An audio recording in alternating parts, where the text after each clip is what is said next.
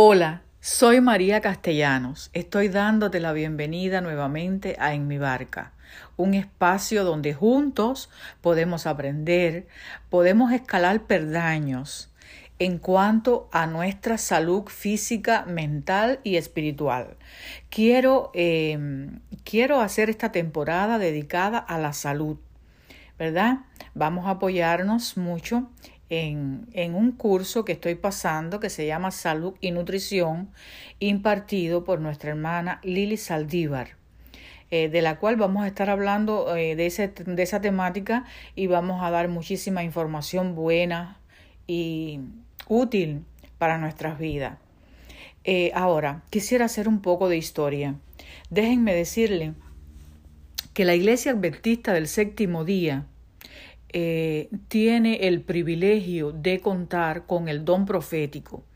Dones que están en la Biblia, ¿verdad? En el libro de los Corintios vienen todos los dones disponibles para la iglesia. Y Dios tuvo a bien darle el don profético en la persona de Elena G. a la iglesia adventista. Eh, esta escritora, pensadora, ¿verdad? Y sobre todo profeta, escribió innumerables libros. Su obra es mm, abarcante y en ella encontramos relatos de sueños y visiones que Dios le dio para iluminar a su pueblo. Lo que quiero enfocar es en cuanto a la salud.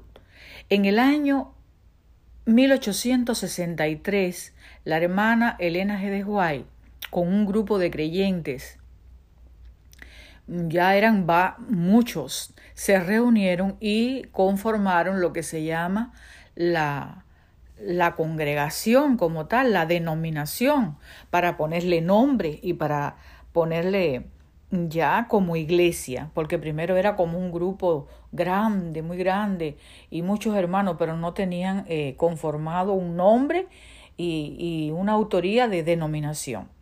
Bueno, pues se se conforma esa mm, denominación en 1863, mayo 21.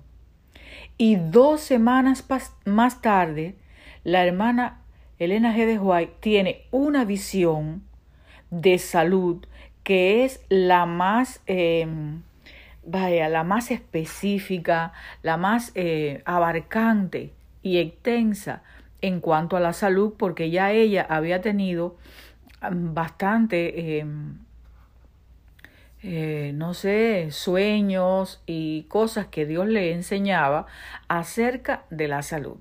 Pero en esta ocasión, eh, Dios le mostró eh, ampliamente y de una forma muy minuciosa cómo necesitábamos una reforma alimentaria para poder vivir en este último tiempo.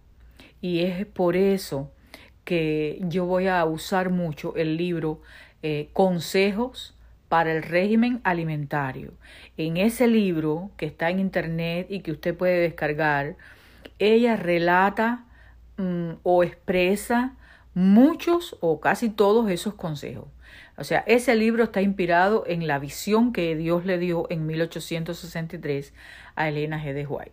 Pero lo que quiero enfatizar es que a partir de esa fecha, la iglesia adventista cobra un sentido más amplio, ¿verdad? Marcó un hito en su vida por cuanto comenzó a predicarse este tema eh, en gran manera.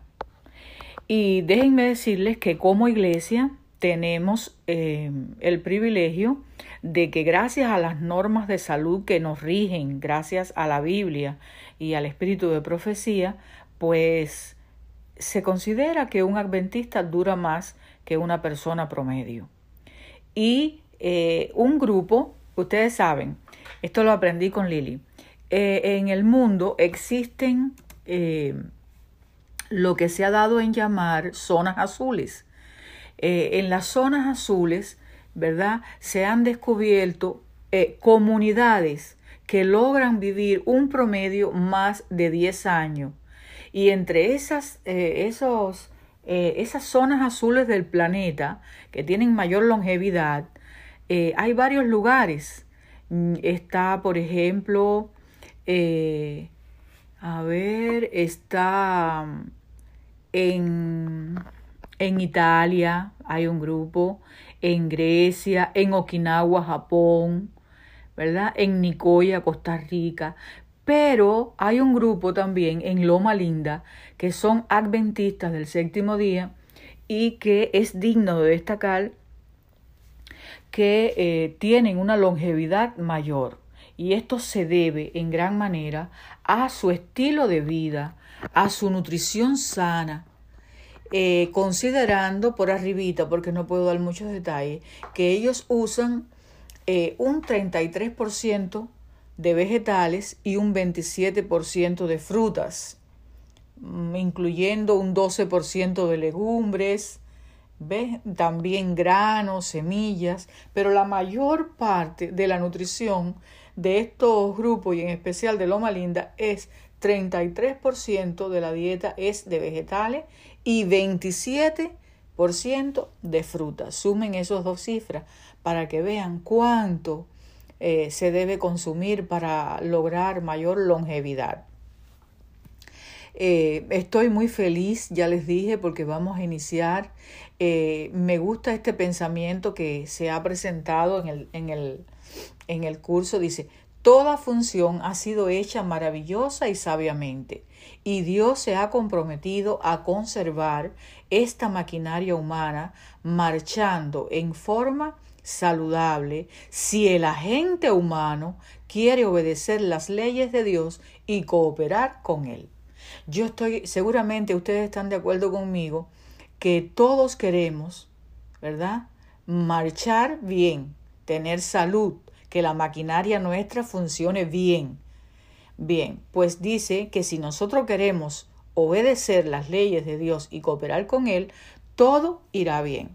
Por supuesto, que ya hemos cometido muchos errores desde que nacimos a la fecha y aún hay algunos que han hemos hecho alguna reforma, pero todavía necesitamos seguir mejorando. Por eso es la razón de este eh, nuevo porque quiero mm, introducir eh, una mejor salud para mi vida y también para ti. Recordemos que eh, en Génesis 1.29 Dios dijo, He aquí que os he dado toda planta que da semilla, que está sobre toda la tierra, y todo árbol en que hay fruto, y que da semilla. Entre las dietas que existen en la actualidad está la dieta paleo. Paleo. Se basa en la premisa de que los seres humanos estamos adaptados genéticamente para comer lo que comían nuestros ancestros, nuestros antepasados, en el paleolítico. ¿verdad? Es decir, carnes, frutas, verduras y frutos del mar, como los pescados, los mariscos y demás. Pero pone en duda que una alimentación saludable tenga que estar apoyada sobre cereales, lácteos y vegetales. La paleodieta o dieta paleo también se conoce así. Eh, considera que los alimentos más adecuados para el ser humano son aquellos que estaban disponibles en la época paleolítica. La carne, el pescado, las verduras, las frutas, los frutos secos y las raíces, porque aportan la cantidad de vitaminas y minerales antioxidantes necesarios. Y propone evitar los azúcares y alimentos procesados en general, pero también otros alimentos considerados saludables como las legumbres, los cereales y los lácteos. O sea, la dieta paleo es una dieta un poco eh, que tiene muchas desventajas. No utiliza cereales, no utiliza lácteos ni legumbres. Bien, después está muy en boga la dieta cetogénica, que en la dieta cetogénica utilizan 70-80% de grasa. Un 70-80% de grasa, es decir, es muy alta en grasa utilizan 20 eh, a 25% de proteína y un 5-10% de carbohidratos. ¿Ven? O sea que es alta en grasa, baja en proteína y baja en carbohidrato. Los profesionales encuentran eh, a la dieta cetogénica como un plan nutricionalmente incompleto y que puede derivar en diversos riesgos para la salud a largo plazo, teniendo en cuenta que hoy en día la tendencia más poderosa de salud y nutrición nos invita a vivir un estilo de vida y, alimentación más adecuada, más equilibrada, como dice Génesis, de toda planta que da semilla, ¿verdad? De todo árbol que da fruto. Bien, entonces las grasas sabemos cuánto problema traen a la salud. Eh, existe también la dieta eh, lacto ovo vegetariana. Esta es otra dieta que como su nombre lo indica, utilizan lácteos, huevos y vegetales. Nuestra iglesia por largo tiempo ha usado la dieta lacto ovo vegetariana, pero creo que ha cambiado el rumbo hacia una dieta eh, más vegetariana, que es otra, y ser vegano es otra cosa. No es lo mismo ser vegetariano que ser vegano. Y está también la dieta mediterránea. La dieta mediterránea es muy saludable para el corazón y ha cobrado mucha fuerza por sus beneficios notables eh, tanto en, lo en la salud como en lo físico. Se caracteriza por el uso de alimentos frescos y de temporada, verduras, legumbres, frutas, cereales, frutos secos, Bien, el pescado, las aves, huevos y lácteos son comidos de forma moderada, mientras que las carnes rojas y sus derivados forman parte eh, de las recetas eh, mediterráneas en, en grado muy pequeño, pero sí las usan. Bien, pues entonces ellos tienen algunas, eh, algunas reglas. La dieta mediterránea es muy famosa por cocinar con aceite de oliva, buscar alimentos poco procesados, eh, consumir pescados en abundancia y huevos con moderación, comer panes integrales, pasta, arroz, beber agua por excelencia y vino, beben vino, también fruta fresca como postre, alimentos de origen vegetal, consumir diariamente yogur y quesos, comer carne roja con moderación y realizar actividad física diariamente. La Biblia nos dice, así que hermanos, os ruego por las misericordias de Dios que presentéis vuestros cuerpos en sacrificio vivo, santo, agradable a Dios, que es vuestro culto racional. No os conforméis a este siglo, sino transformaos por medio de la renovación de vuestro entendimiento, para que comprobéis cuál sea la buena voluntad de Dios, agradable y perfecta. La Iglesia Adventista trata de, de promover un régimen de salud y un estilo de vida que le hemos dado en llamar adelante, ¿verdad? Adelante. Si esas letras las vamos eh, una por una, las vamos viendo, por ejemplo, la A de aire puro, la D de descanso, la E de ejercicio, la L de luz solar, la A de agua, la N de nutrición, la T de temperancia y la E de esperanza. Así que el método adelante es la base, ¿verdad?, del reconocimiento de la existencia de ocho remedios naturales gratuitos y disponibles para todas las personas.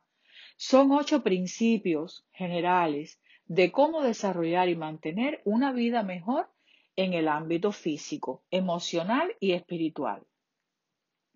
Para los adventistas, según Romanos 12.1 y 2, la calidad de vida no se debe buscar solo para obtener la longevidad, o el bienestar momentáneo, sino por eh, una relación correcta entre la criatura y el creador y el originador de la vida. Y ahí nos vamos a quedar porque deseamos eh, continuar en el próximo podcast eh, estudiando estos ocho remedios. Te doy las gracias por haber estado escuchando esto. Te invito al próximo podcast y una bendición especial para tu vida y para todos.